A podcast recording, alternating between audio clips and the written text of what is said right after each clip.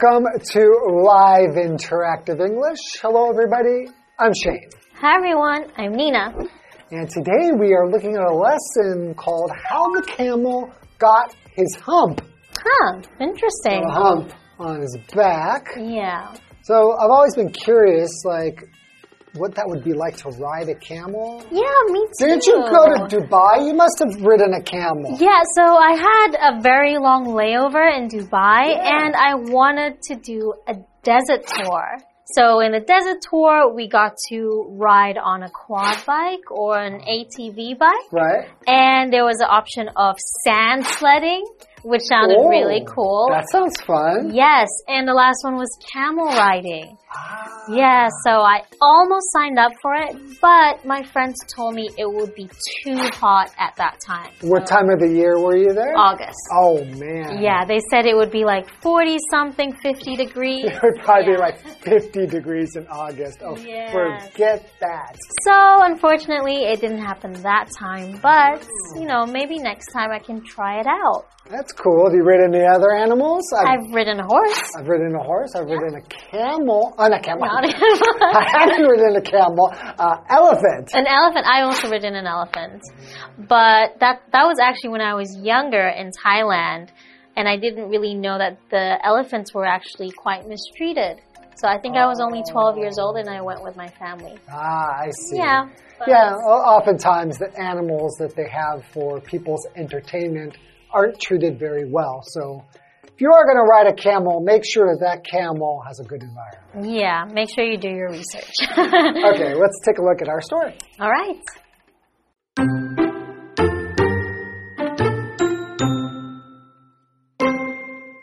Our story begins long ago, back when animals were still finding their roles working for the man. Out in the howling desert lived the camel, who did not work and simply ate and relaxed all day long. On the rare occasion that another animal did come to talk to him, all the camel would say back was, humph, and nothing else. One day the horse came out to see the camel. He invited the camel to become helpful to the man and learn to trot. But all the camel said was, humph. Later, the dog visited the camel and invited him to help the man by learning to fetch. Humph, said the camel.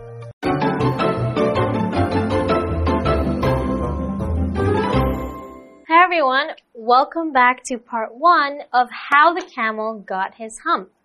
Okay, so this is a story Yes. about the origin of the camel hump. Mm-hmm. Okay, so let's begin. Our story begins long ago, back when animals were still finding their roles working for the man. that The sounds man. funny. yeah, when you say like the man, it kind of like has this idea of like you're working for like a a, a- government or like it has this idea of Someone in control. someone who's like really in control. Yeah. But it's just like a, Humans. and it's, but it's abstract. Mhm. Like the government, like the man. but here, I guess they just mean man. Yeah. The man. Okay. Humans, right? Got it. Humans. Okay. So out in the howling desert. Okay. That's the name of the desert. The howling desert. So I'm guessing it makes like woo, woo probably because of the wind. The desert. Okay, I'm, guess, I'm guessing. Okay. So out in the howling desert lived the camel who did not work and simply ate and relaxed all day long. That sounds like a good life. Hey, you know, that's what I wish I could do is just sit around, And eat, eat. and relax. Yeah. Oh, okay. So we got this camel who's got a pretty chill life. Yes, it does. All right. On the rare occasion that another animal did come to talk to him, all the camel would say back was humph and nothing else. Okay, so he's Okay. not a very talkative camel, but as far as I know, camels can't talk. So, But in the story, it's a- maybe. it's a story. right? Okay. Okay, so we've got talking animals, but the camel just says hump. I don't know if that's because he can't talk or if he just Doesn't want to. doesn't feel like it. He's living a good life. I wouldn't be talking to anyone. Okay. okay, so on the rare occasion, occasion is a particular time or instance of an event Okay. or a special or significant event. Okay. Yes. So, for example, it was a special occasion, so we all went out for a nice meal. Okay, so what are some things that would be considered occasions, like a like a birthday, Yeah. wedding, Mhm. graduation? Yeah. But I guess anything could really be an occasion, right? Yeah. Like it just has to be something that you're kind of celebrating. Right? Yeah, celebrating or just something that doesn't happen very often. Ah, okay.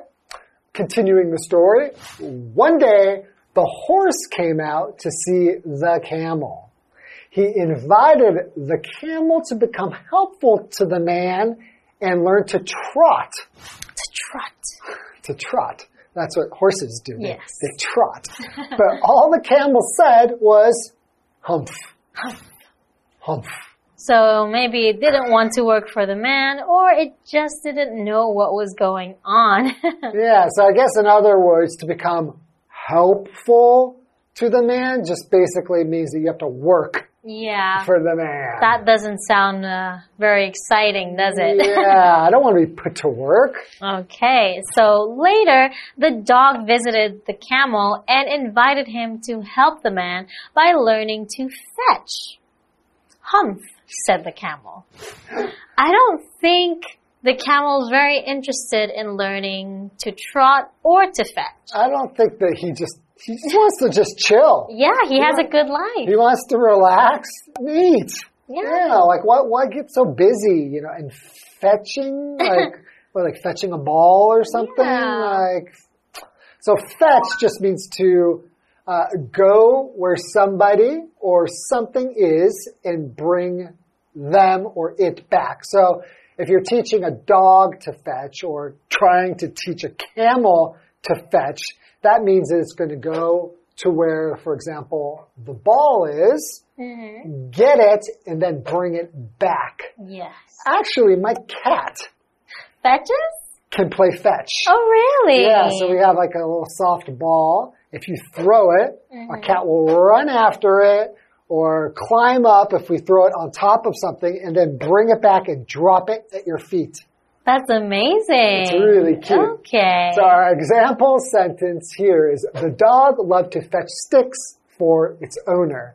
Okay. So my cat fetches little balls. Mhm. But dogs are famous for fetching, Fetching, yeah. right? And they like to fetch sticks or sometimes frisbees. Yeah, and balls. sometimes even people, you can ask them, hey, could you help me fetch that thing over there? Right, and more often that's used in uh, British English Yeah. as opposed to American English. Okay. But you know, you can fetch somebody as well. Mhm. Okay. Okay, why don't we take a little break and find out what happens with this humph in camel?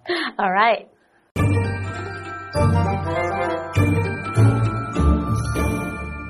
Hello，大家好，我是 Hanny。这次要读的故事是 How the Camel Got His Hump。骆驼驼峰怎么来的？那这个故事开始于很久以前，当时动物在寻找它们为人类工作的定位。那么在咆哮沙漠这个地方住着骆驼，它不工作，整天啊就是吃东西和放松休息。那么在极少数场合会有别的动物来找它说话，那么骆驼只会回哼，就是哼。就没说别的了。有一天，马来看骆驼，然后请他学习小跑来帮助人类。骆驼就只回了这个哼。然后后来狗来拜访他，请他学习捡东西帮助人类，他也回了哼。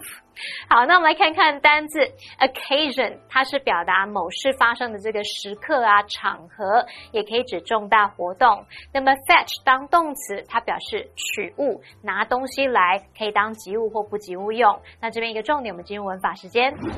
这边我们来学习 all that 主词加动词 is。加上名词或不定词 to v，那这样的句型是表达只有什么什么，唯一做的是什么什么。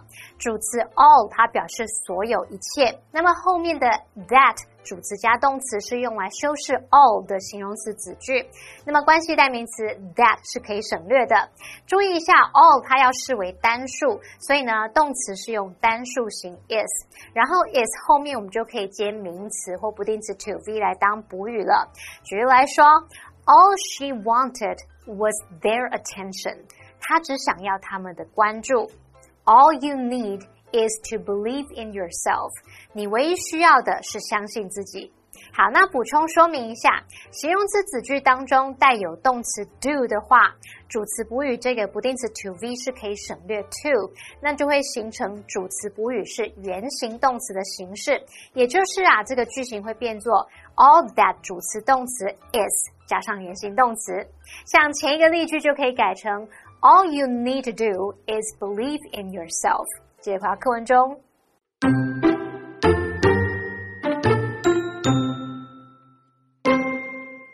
Finally, the ox came to visit the camel. The ox invited him to be of use to the man by learning how to plow a field. Unsurprisingly, all the camel said back was humph. Feeling disappointed with the camel, the horse, dog, and ox met with the man. The man apologized, but explained that since the camel refused to work, the horse, dog, and ox would have to work twice as hard to make up for the work that the camel wasn't doing.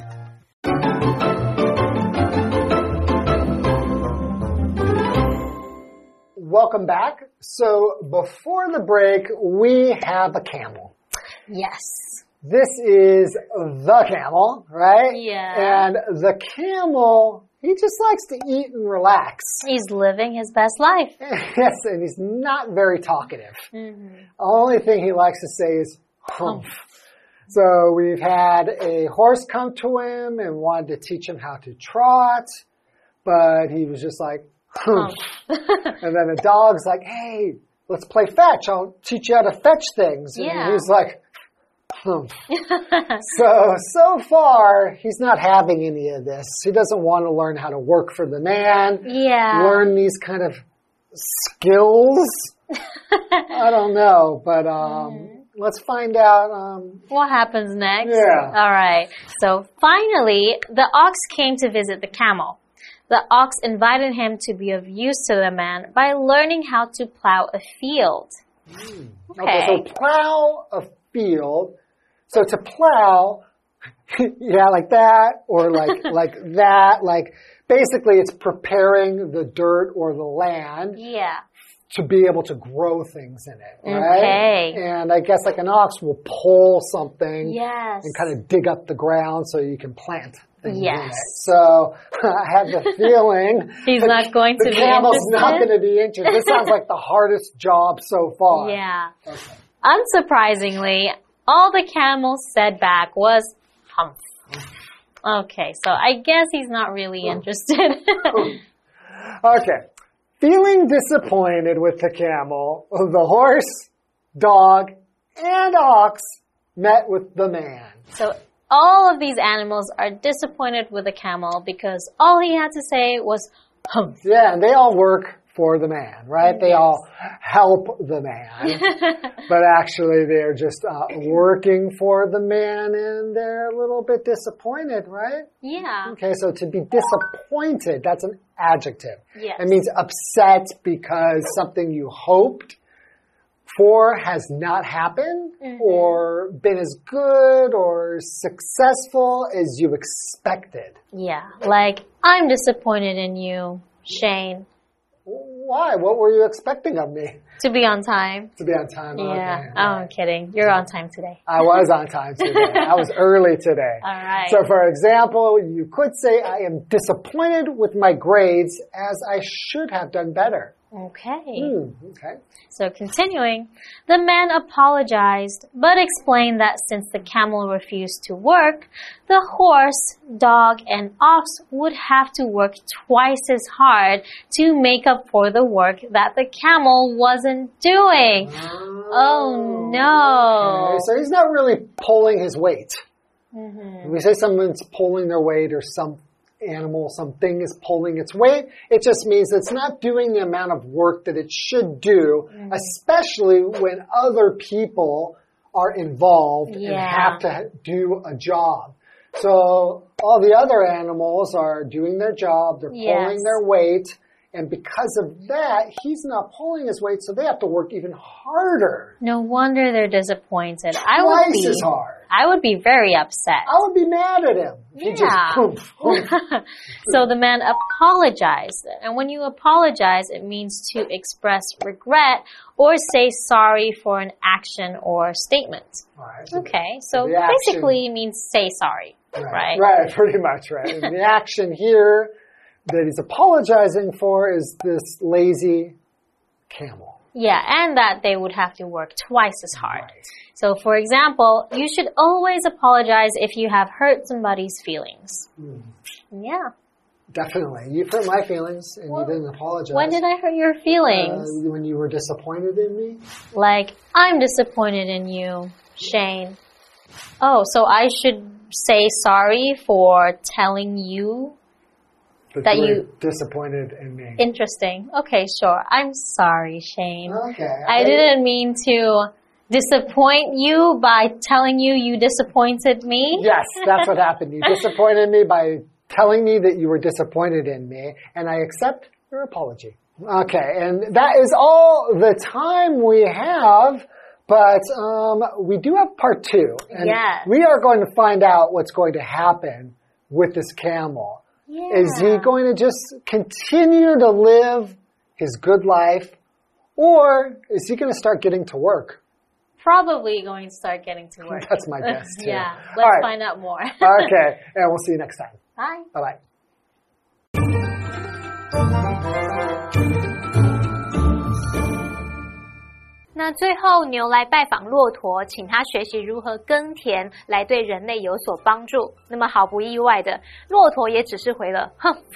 那么现在马、狗、牛都对骆驼感到很失望，于是就来找这个人类。人类道歉，但是解释说，那既然骆驼拒绝工作，那他们就必须加倍努力工作来弥补骆驼没有做的工作。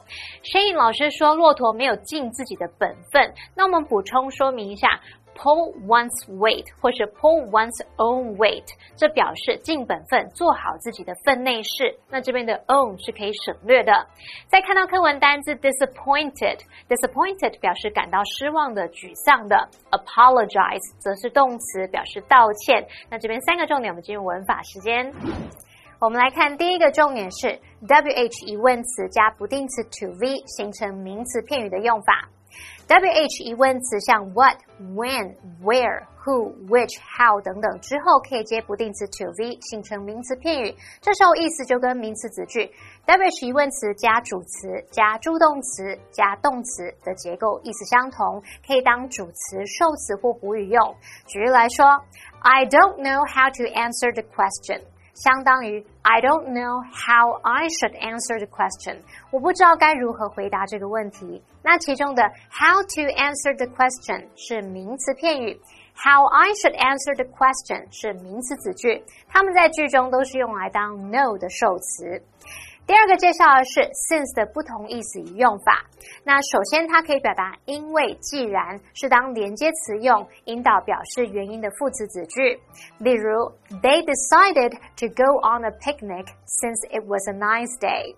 由于天气很好，他们决定去野餐。那下一个意思则是用 since 表达自从，它可以当介系词或连接词，后面接表示过去某个时间点的名词或子句。通常啊，它的主要子句会用现在完成式或过去完成式表示。例如，We've been here since 7 a.m. 我们从早上七点就一直在这里了。那么第三个介绍的是表示倍数的句型。那么我们要表达多少倍的时候，英文会用数字加上 times，像 three times 三倍，four times 四倍等等。那两倍我们会用 two times 或者是 twice。那这边要介绍一个表示倍数的句型是倍数加上 as 形容词 as，或者是倍数加上 as 副词 as。好，举例来说，The dog is twice as heavy as our cat。那只狗是我们家猫咪的两倍重。好，那以上这讲解，同学别走开，马上回来哦。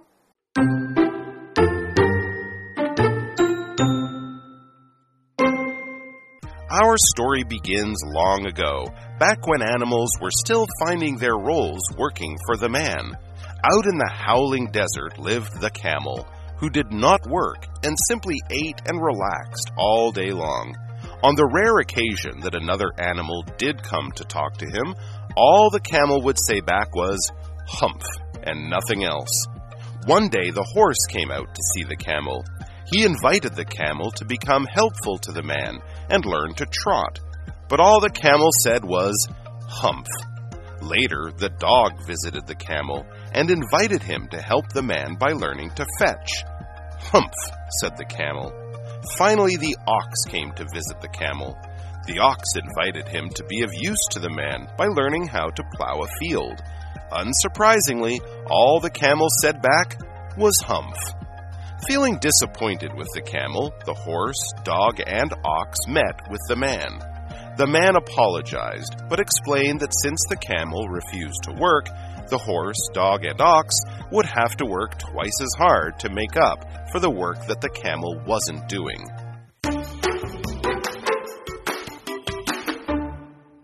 Hi everyone, today we're going to take you to the Bamboo Art Museum in Nantou. Now an Art Museum is a place where you can see lots of beautiful paintings, sculptures, different types of works of art. Now there are also museums like handicrafts museums as well where you can see a lot of artworks made by hand. Now, one of the most famous art museums in the world is called the Louvre, and that is in Paris, France. I'm sure a lot of you have heard of it before. But as for now, let's check out the Bamboo Art Museum. The Nantou Bamboo Art Museum is a great place to learn about bamboo culture and art in Taiwan.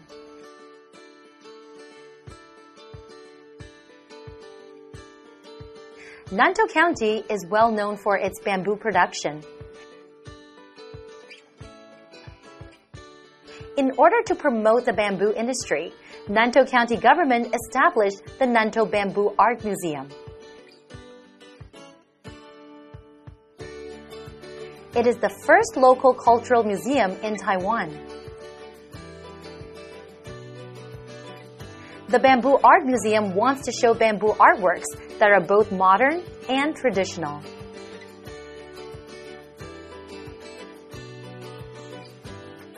Visitors can see useful household items like chairs and baskets.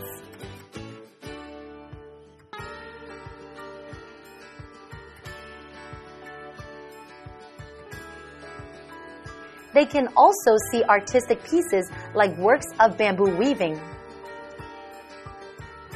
bamboo carving, and mixed media.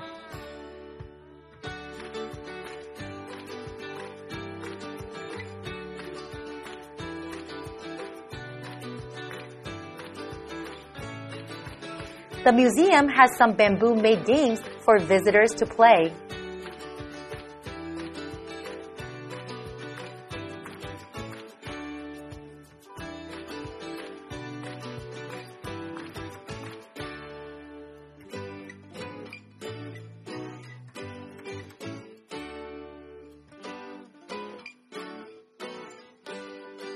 To learn more about Taiwan's bamboo culture, be sure to visit the Nantou Bamboo Art Museum. Well, if you're an art lover, I'm sure you enjoyed our lesson today. There's a lot of things to learn about bamboo art and culture at this place. So don't forget to pay a visit. And we'll see you guys next time. Bye bye.